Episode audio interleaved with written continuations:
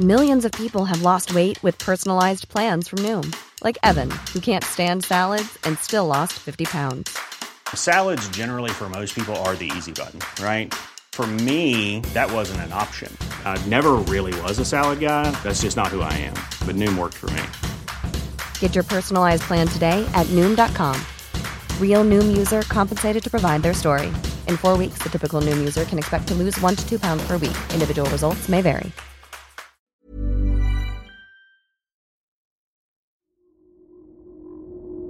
En el último capítulo de Contra Natura.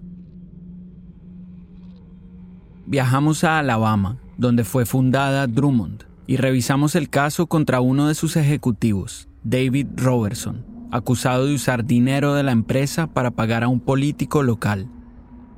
Robertson fue declarado culpable de soborno y lavado de dinero. Apeló la sentencia y su caso está pendiente de resolución. I felt betrayed. That's the only thing I can say. I felt sad. Y cuando hablamos con él, nos dijo que se sintió traicionado por la compañía. Ahora volvemos a Colombia para retomar las cosas donde las dejamos. Terry Collingsworth y las familias de los líderes sindicales perdieron el juicio en Alabama contra Drummond y algunos de sus ejecutivos, a quienes acusaban de haber ayudado e incitado a un grupo paramilitar para que asesinara a miembros del sindicato de la empresa. El jurado de la corte en Alabama determinó que Drummond y sus ejecutivos no eran responsables. Fue muy doloroso, doloroso saber que, que la tan anhelada justicia no se había conseguido.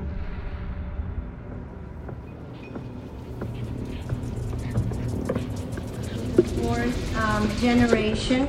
And if you are sworn to say the truth before the competent authorities and you do not, this uh, conveys a um, penalty of 6 to 12 years of jail time. En consideración a lo anterior, ¿jura usted decir la verdad y únicamente la verdad lo que va a declarar? So, considering the above, do you swear to say the truth and only the truth? Sí, lo juro. Esta grabación es de una audiencia durante un nuevo juicio en 2012, 11 años después de los asesinatos de Valmore Locarno, Víctor Orcasita y Gustavo Soler. Un hombre llamado Alcides Matos Tavares está sentado frente a un juez. Cuando ocurrieron los asesinatos, él era el guardaespaldas del jefe de los paramilitares en Cesar, Colombia. Su alias es Samario y así es como lo vamos a llamar. Samario está testificando en el juicio de una nueva demanda liderada por Terry Collingsworth, el abogado norteamericano que llevó en Alabama el caso de las familias de los sindicalistas asesinados. Señor Matos, muy buenos días. Yo le voy a hacer una serie de preguntas sobre algunos de los acontecimientos que ocurrieron mientras que usted fue miembro de las AUC. ¿Está bien esto? Sí. En el 2003, dos años después de los asesinatos de Valmore Locarno y Víctor Orcasita, el gobierno colombiano empezó a negociar la desmovilización de los grupos paramilitares reunidos bajo la bandera de las Autodefensas Unidas de Colombia, o AUC. A cambio de que confesaran sus crímenes y entregaran las armas, serían sentenciados a un máximo de ocho años de cárcel. Cuando Samario se desmovilizó, confesó que había participado en cientos de ejecuciones. What was the first time you recall meeting with anyone to discuss doing some operations with Drummond? Señor Matos, ¿cuál es la primera fecha que usted recuerde de haberse reunido y haber hablado sobre algunas operaciones que tenían que ver con la Drummond? Yo recuerdo que fue como en noviembre del año 2000. I remember that it was like in November of the year 2000. Según Samario, en el año 2000 fue convocado a una reunión en una cafetería que se encontraba en construcción en las afueras de La Loma, un pueblo cercano a la mina de carbón de Drummond en el Cesar. Esta es una de varias reuniones que ocurrieron antes de los asesinatos. Vamos a contarles sobre algunas de ellas, Conocemos los detalles gracias a distintas confesiones y testimonios aportados en varios procesos legales. Esa reunión, dice Samario, era para hablar acerca de cómo lidiar con una situación que involucraba a los líderes del sindicato. Según dice, había cuatro personas, él incluido. Una de ellas era el jefe de los paramilitares en el Cesar, para quien Samario trabajaba como guardaespaldas, Oscar José Ospino Pacheco, alias Tolemaida. Commander Tolemaida, T-O-L-E-I-M-A-I-D-A. Estaba también, dice Samario, un hombre llamado Charris. De Jesús Charres Castro. Charris era el jefe de seguridad de la empresa de Jaime Blanco, que prestaba el servicio de alimentación en la mina. También estaba Jaime. And Jaime Blanco Mayo. Maya. Maya was present in that meeting as well. Más adelante, Drummond probará en otro juicio que cuando Samario hizo estas declaraciones estaba recibiendo dinero de Terry Collingsworth. Ese dinero, según Collingsworth, era para proteger a la familia de Samario.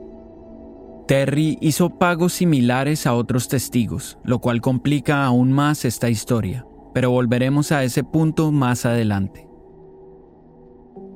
Samario ha cambiado su versión de la historia un par de veces, según él debido a amenazas, pero siempre, en todas sus confesiones, ha mencionado esta reunión.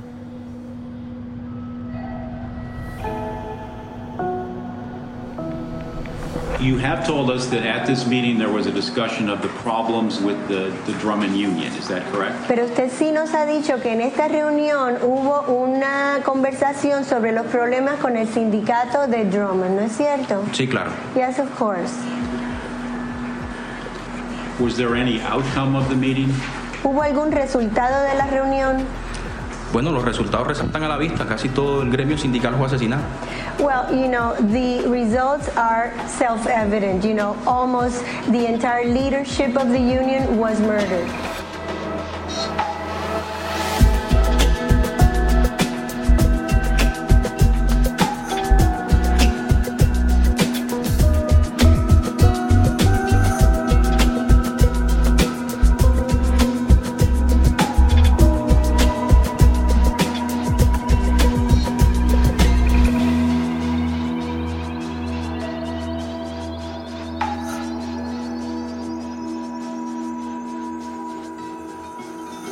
Mi nombre es Ramón Campos y esto es Contra Natura, capítulo 5, Confesiones.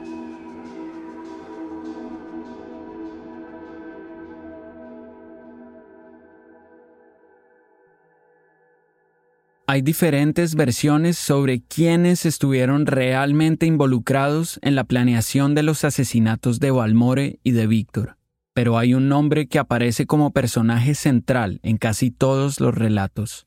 Jaime Blanco, el responsable de la empresa que prestaba el servicio de alimentación en la mina. Antes de que nos adentremos en la versión de Jaime, queremos que sepan que mucho de lo que nos contó cuando lo entrevistamos también lo dijo en un proceso diferente contra Drummond por los asesinatos. Ese caso fue rechazado debido a que la Alien Tort Statute, la ley que Terry usó para demandar a Drummond fue derogada por la Corte Suprema de Estados Unidos. Y otra cosa, en ese entonces Jaime también estaba recibiendo dinero de parte de personas que trabajaban con Terry, pero buena parte de lo declarado por Jaime ha sido respaldado por múltiples testimonios de otras personas involucradas. Es eso lo que estamos incluyendo aquí. Conseguí el teléfono de Jaime a través de un colega periodista que trabaja en un periódico de Bogotá. Él me dijo que una vez había entrevistado a Jaime en la cárcel y que al terminar Jaime le preparó camarones fritos de almuerzo. Bueno, mi nombre es Jaime Blanco Maya, soy de Olimpar, nací... Jaime tiene un celular en la cárcel. También tiene su propia computadora y conexión a Internet. Estos privilegios no son normales, pero Jaime cuenta con ellos porque forma parte de lo que en Colombia se conoce como parapolíticos. es decir, políticos y empresarios que han sido condenados por financiar o trabajar con los paramilitares. La sección de la cárcel donde vive Jaime está aislada de los demás internos. Eh, fui condenado a 455 meses. Casi 38 años. Aquí la llamada se corta. Así que lo vuelvo a llamar.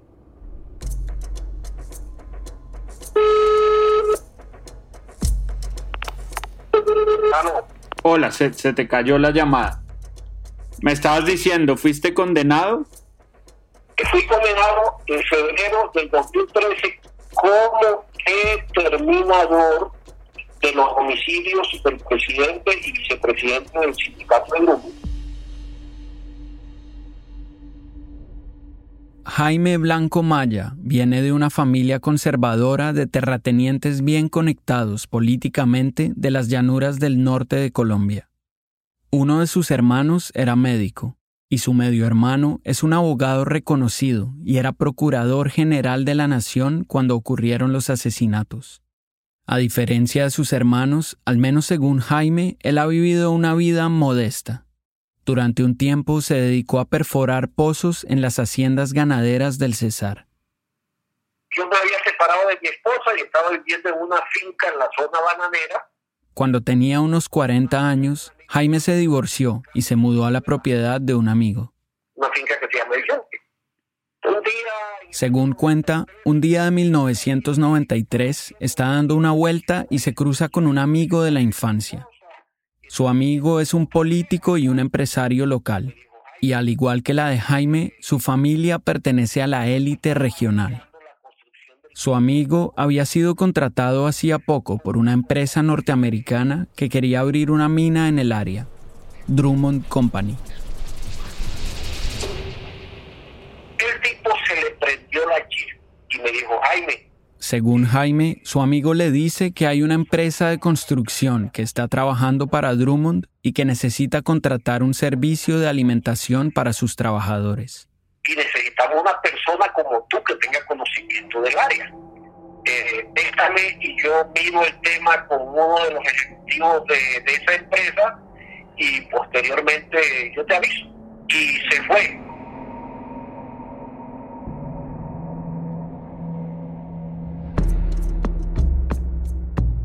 Jaime dice que en ese momento no tenía ningún tipo de experiencia en la industria de alimentación. Jamás había manejado un restaurante o ningún tipo de empresa de comida. Ni siquiera contaba con una licencia para prestar ese servicio. Pero según Jaime, su amigo insiste en que él era la persona perfecta para ese trabajo. O sea que yo arranqué con ellos por una recomendación y tener experiencia y sin tener empresa constituida. Así que Drummond le da el contrato.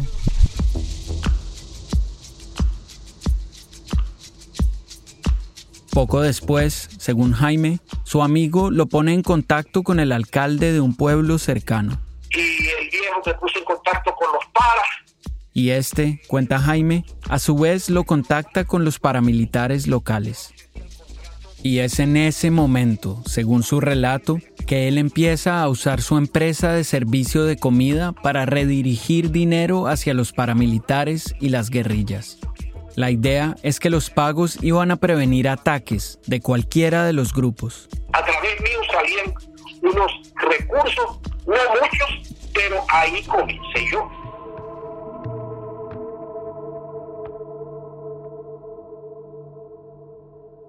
Jaime dice que unos años después, su amigo de la infancia lo recomendó para otro contrato con Drummond, esta vez en la nueva mina de la compañía.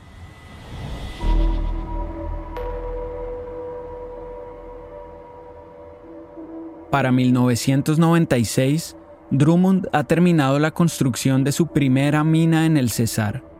Se forma la sección local del Sindicato de Trabajadores y los paramilitares de las AUC empiezan a operar en la zona. Jaime cuenta que cuando empezó a trabajar en la mina de Drummond fue contactado por uno de los líderes de los paramilitares, quien le dijo que necesitaban dinero para armas que les permitieran combatir a las guerrillas. En una declaración presentada para otra demanda de Terry contra Drummond, Jaime dijo que habló con Jim Atkins, el exagente de la CIA que trabajaba para Drummond como jefe de seguridad. Dentro de esa dinámica de que me salí de adentro y vine acá, se establece un, un sobreprecio del contrato para los ilegales. Entonces, de acuerdo a la declaración de Jaime y lo que nos dijo durante la entrevista, ambos diseñaron el plan. Como ya lo había hecho antes, Jaime empezaría a cobrar sobrecostos a Drummond y a pasar ese dinero a los paramilitares.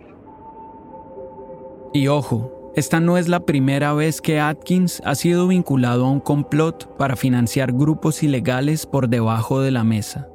Una investigación independiente ordenada por el Congreso de Estados Unidos encontró que cuando estaba en la CIA en los años 80, Atkins participó del desvío de fondos para los Contras, los grupos paramilitares que intentaban derrocar al gobierno de izquierda de Nicaragua. Ese episodio fue parte de lo que es conocido hoy como el escándalo Irán Contra.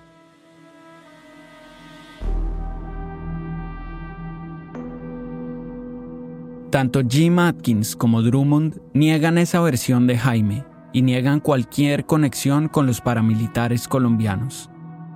Drummond señala que en 2010 el propio Jaime había negado de forma categórica que Drummond pagase a los paramilitares a través de su empresa de servicios de alimentación. Cuando hablamos con Jim Atkins nos dijo que no existió ningún tipo de coordinación.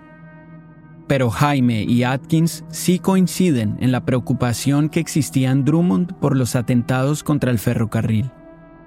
La declaración de Jaime dice que los múltiples ataques al ferrocarril habían puesto a Gary Drummond al borde de un ataque de nervios.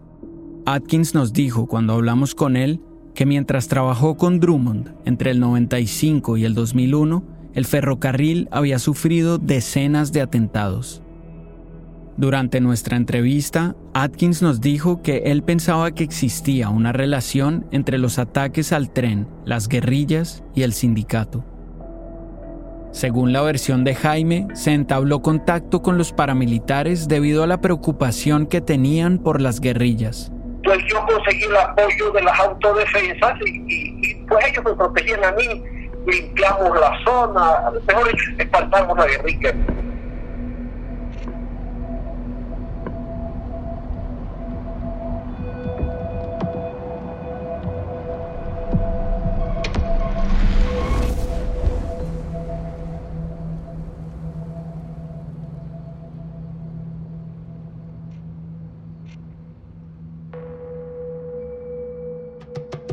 Le pregunto a Jaime por la teoría de Atkins, que él estaba detrás de los asesinatos porque los sindicalistas querían que Drummond le quitara su contrato de comida. ¿Tenía razón Atkins? ¿Era esta la razón de los asesinatos? Que todo el tema de, la rivalidad con el sindicato era por comida, por la calidad de la comida. ¿Tú qué, qué, qué piensas de esa versión?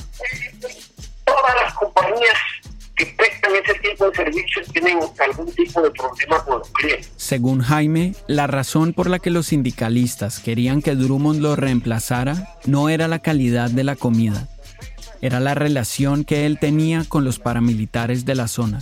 Para hacerme daño, para sacarme a mí, porque eso se volvió un tema ideológico, porque éramos agua y aceite.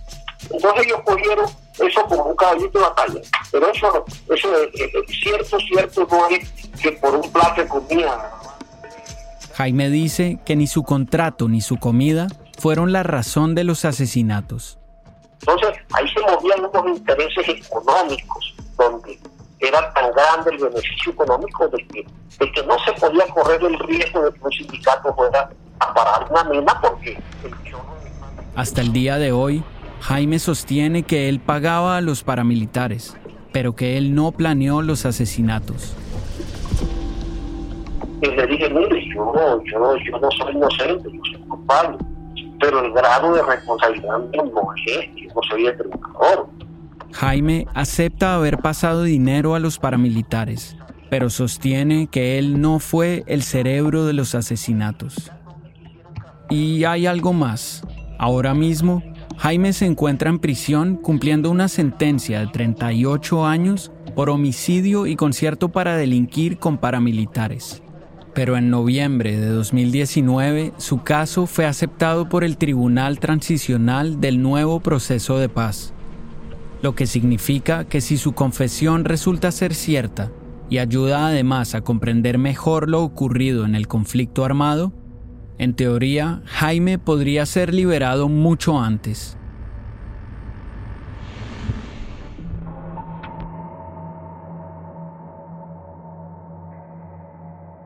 Hay algunos puntos claves que no tocamos en nuestra conversación con Jaime y que pudimos conocer más adelante en nuestra investigación. Por ejemplo, unos meses después de los asesinatos, Drummond canceló el contrato de Jaime de manera anticipada y le pagó 600 mil dólares para indemnizarlo y comprar parte de los bienes de su empresa. Y Jaime no solo fue acusado de pasar dinero a los paramilitares, también se le acusó de planear el asesinato de otro empresario de alimentación que trabajaba para Drummond. ¿En algún momento dudaste por algún motivo? Como mierda, me voy a meter en esto y esto ya es algo, un tema serio. Pues no, no, no, no, no lo consideré así. Me parecía pues que era algo normal para la época que se estaba viviendo lo veía como normal porque todo el mundo lo hacía. Estábamos en medio de una guerra.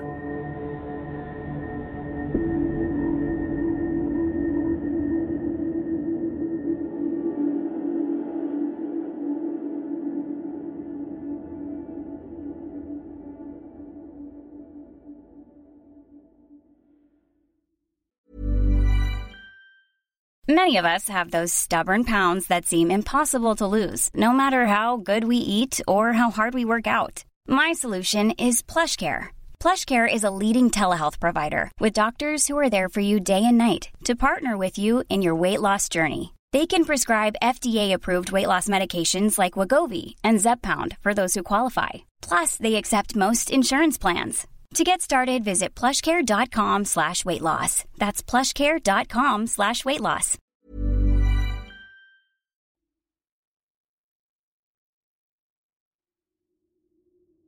Hasta el momento han escuchado las confesiones de Samario y Jaime, pero hay más.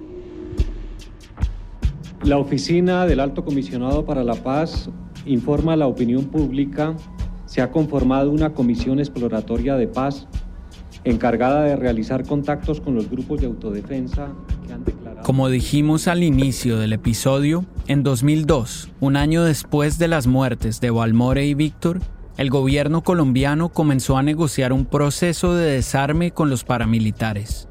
Y a cambio de que confesaran sus crímenes y entregaran las armas, los paramilitares podrían recibir sentencias no mayores a ocho años de prisión así que muchos paramilitares empezaron a confesar. Una ley que se hizo a la medida de grupos paramilitares para que se desmovilizaran. En donde se incorporan esos tres pilares básicos, la verdad, la justicia y la reparación. La ley ha sido criticada por grupos de derechos humanos alrededor del mundo y por las Naciones Unidas por considerarla demasiado generosa al ofrecer penas entre 5 a 8 años por graves delitos como desaparición forzada, masacres y usurpación de tierras, entre otros.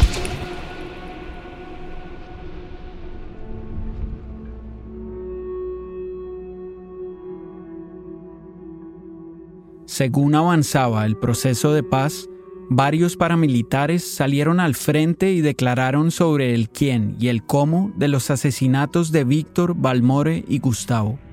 La Corte ya recibió la declaración de dos paramilitares. La Corte estadounidense se interesó por saber cómo fue que la Drummond empezó a tener contacto con los paramilitares. Una de estas primeras confesiones apareció en 2007 en boca de un tipo conocido como el mecánico. A lo largo de los años, el mecánico ha dado diferentes versiones, según él porque también recibió amenazas. Pero en una de sus primeras declaraciones testificó que Jaime Blanco y los ejecutivos de Drummond en Colombia estuvieron detrás del plan. De nuevo, Drummond niega estar involucrada en los asesinatos. Poco después de la confesión del mecánico, Charris, el responsable de seguridad de la empresa de Jaime Blanco, es arrestado. De Jesús Charres Castro. Charris es acusado de haber ayudado a Jaime a planear los asesinatos. En 2009, Charris testifica que Drummond sí estuvo involucrada.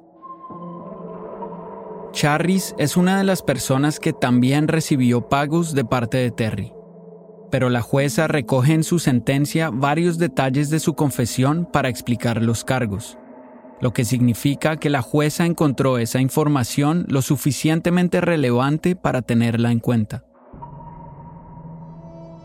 En la sentencia, la jueza dice que una semana antes de los asesinatos, Charris asistió a otra reunión. Esta vez participaron todos los presentes en la reunión anterior en la cafetería, más Jim Atkins. Escribe también que esa fue la reunión en que los asesinatos fueron planeados. Y luego, dos días después, hubo una reunión más donde se finalizaron los detalles. En esa última reunión estuvieron Charris, Jaime y el líder de los paramilitares de la zona, Tolemaida.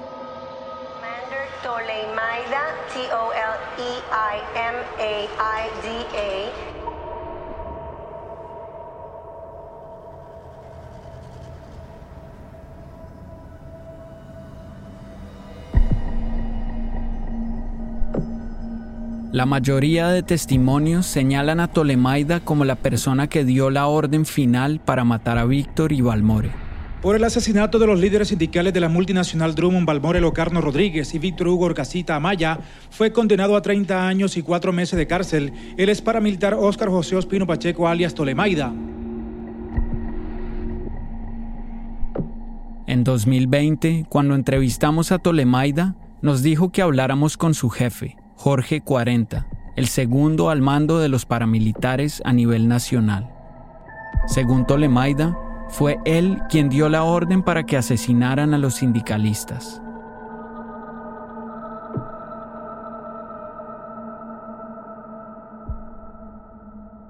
Algunas de estas confesiones cambian luego de que los implicados reciben dinero o amenazas, lo que pone en cuestión la motivación de sus declaraciones. En otras palabras, ¿están confesando porque quieren que se sepa la verdad? ¿O confiesan porque alguien les paga o porque tienen miedo? Les daré un ejemplo.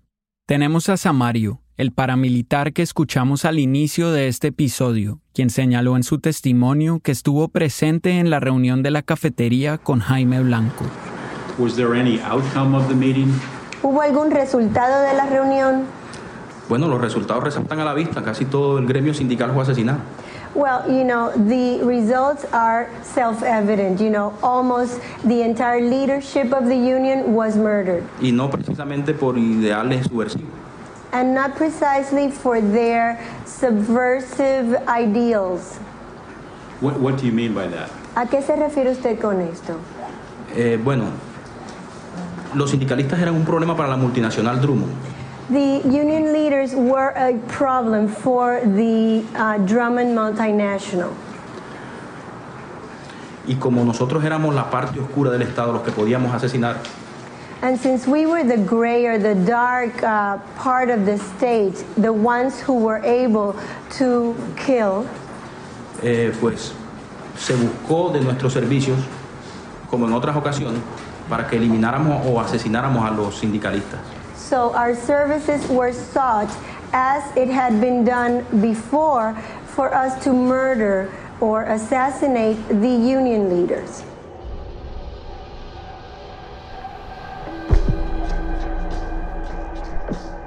En esa ocasión, en 2012, Samario señaló directamente a Drummond y dijo que la empresa participó en los asesinatos de los líderes sindicales. Pero en su primera confesión, en 2009, Samario no fue tan directo. En ese entonces dijo, y estas son sus palabras, no sé si fue que Drummond tuvo la mano metida en el asesinato de estos dos sindicalistas. Según él, había rumores de que los paramilitares tenían algo que ver con la cafetería que se encontraba dentro de Drummond y con unos directivos de Drummond, aunque dijo también que no estaba seguro de que esto fuera cierto o no. Más adelante, cuando Samario acusa a Drummond, ya estaba recibiendo pagos de Terry, pagos que según ambos eran para garantizar su seguridad. It is regular practice in the United States and in any country that has a developed justice system that if a witness and or his family members are threatened by testifying that it is appropriate to provide them with some form of security assistance including a relocation and like a witness protection program. Samario dice que su familia y él fueron amenazados y Terry lo reubicó a él y le pagó un estipendio a su familia. Así que estos pagos, dice Terry, eran un esfuerzo para proteger a sus testigos. Pero un juez federal de Estados Unidos no lo vio así. En un caso de difamación que Drummond entabló contra Terry, el juez emitió una opinión que decía, en parte, que había evidencia suficiente para creer que Terry había incurrido en soborno e instigación a cometer perjurio es decir, que había prometido a los testigos algo a cambio de su testimonio, lo cual es ilegal. Este caso en particular sigue pendiente de resolución y Terry está disputando varias de las acusaciones ante una corte. Debemos señalar también que existen múltiples demandas y contrademandas entre Terry y Drummond.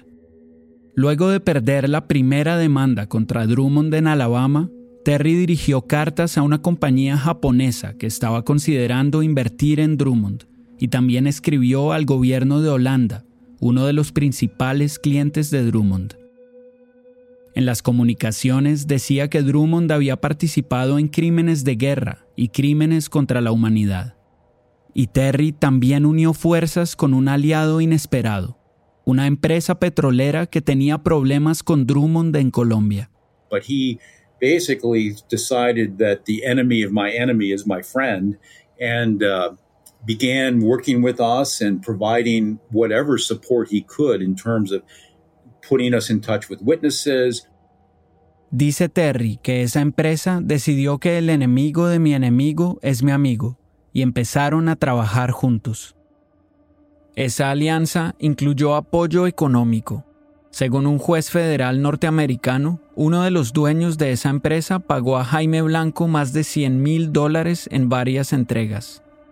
Jaime asegura que era dinero para cubrir sus gastos legales y no quiso firmar su declaración contra Drummond hasta haber recibido el pago. First, it's important to emphasize that we did not provide any resources to any of the paramilitaries we provided security assistance to their family members in order to facilitate their testimony that would help the people that we represented. So I never viewed that as a conflict. It was a necessary evil, if you will, in terms of facilitating the testimony to benefit my clients. Terry afirma que no aportaron recursos para los paramilitares, que se trataba de proveer seguridad a sus familiares para que ellos pudieran testificar. Según Terry, nunca pensó que hubiera un conflicto de interés. Era como mucho un mal necesario para facilitar un testimonio en beneficio de sus clientes. Toda esta historia es un lío enorme, con muchas personas involucradas, cada una con historias y motivaciones muy diferentes. Lo que sí es un hecho comprobado es que los paramilitares de la zona asesinaron a Balmore Locarno, a Víctor Orcasita y a Gustavo Soler. Nadie niega eso, ni siquiera los propios paramilitares. En lo que nadie se pone de acuerdo es en quién planeó los asesinatos. Hay dos versiones. En la primera, los paramilitares mataron a los líderes sindicales luego de que Jaime Blanco les pidiera que lo hicieran. La segunda señala que los paramilitares cometieron los asesinatos luego de que Jaime Blanco se los pidiera, en coordinación con otras personas que trabajaban para Drummond, y el dinero que pagó por ello vino de Drummond. Lo que sí está claro es que alguien veía al sindicato como una amenaza y se deshizo de sus líderes.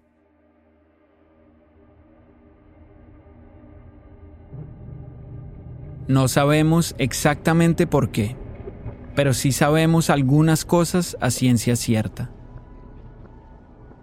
Sabemos que estos tres hombres, Valmore Locarno, Víctor Orcasita y Gustavo Soler, eran líderes del sindicato Sintrami Energética. Sabemos que son tres de los más de 2.500 sindicalistas asesinados durante el conflicto armado en Colombia. Sabemos que Jaime Blanco, quien manejaba la empresa que daba el servicio de comida en la mina, tenía conexiones con los paramilitares y venía de una familia políticamente influyente. Sabemos que el sindicato había solicitado protección al Departamento Administrativo de Seguridad, DAS, la Agencia de Inteligencia Colombiana, en varias ocasiones, antes y después de los asesinatos. Sabemos que Janet, la viuda de Balmore, entregó un reporte al DAS en el que acusaba a Jaime de estar involucrado en la muerte de su esposo y que luego tuvo que huir del país. Y después se reveló que algunos miembros y cabezas del DAS tenían conexiones con los paramilitares. Esto ha sido probado por la justicia y significa que había una línea directa entre algunas de las personas más poderosas en el Estado colombiano y las milicias ilegales paramilitares.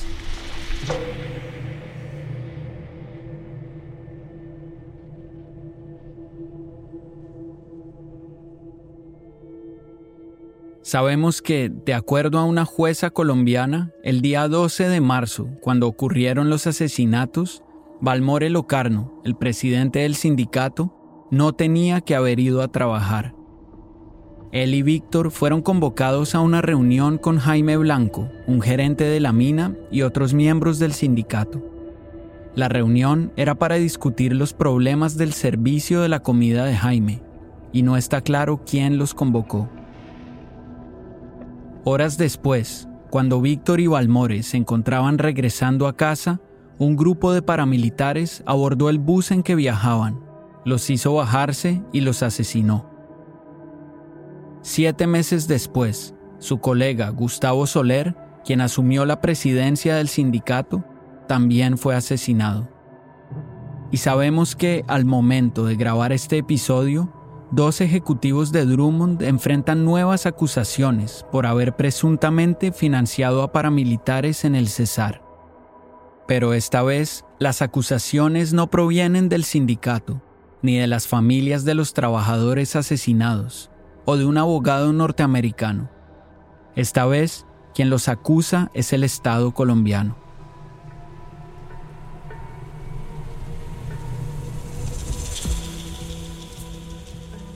Eso en nuestro próximo episodio.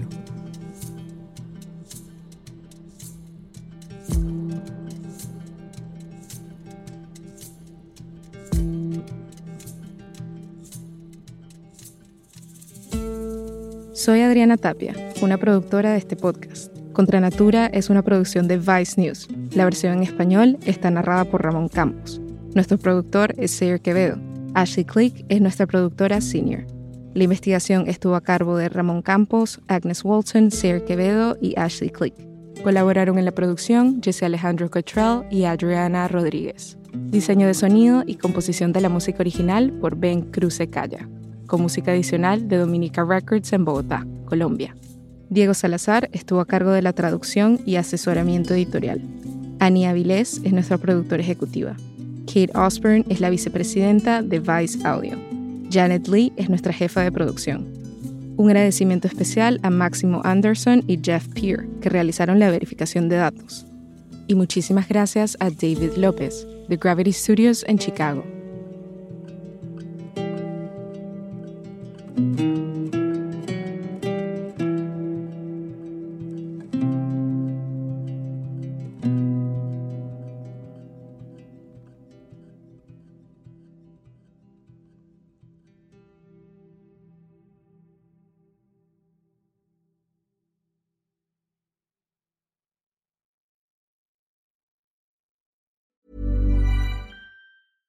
Ever catch yourself eating the same flavorless dinner three days in a row? Dreaming of something better? Well, HelloFresh is your guilt-free dream come true, baby. It's me, Kiki Palmer. Let's wake up those taste buds with hot, juicy pecan-crusted chicken or garlic butter shrimp scampi. Mm. Hello Fresh. Stop dreaming of all the delicious possibilities and dig in at HelloFresh.com. Let's get this dinner party started.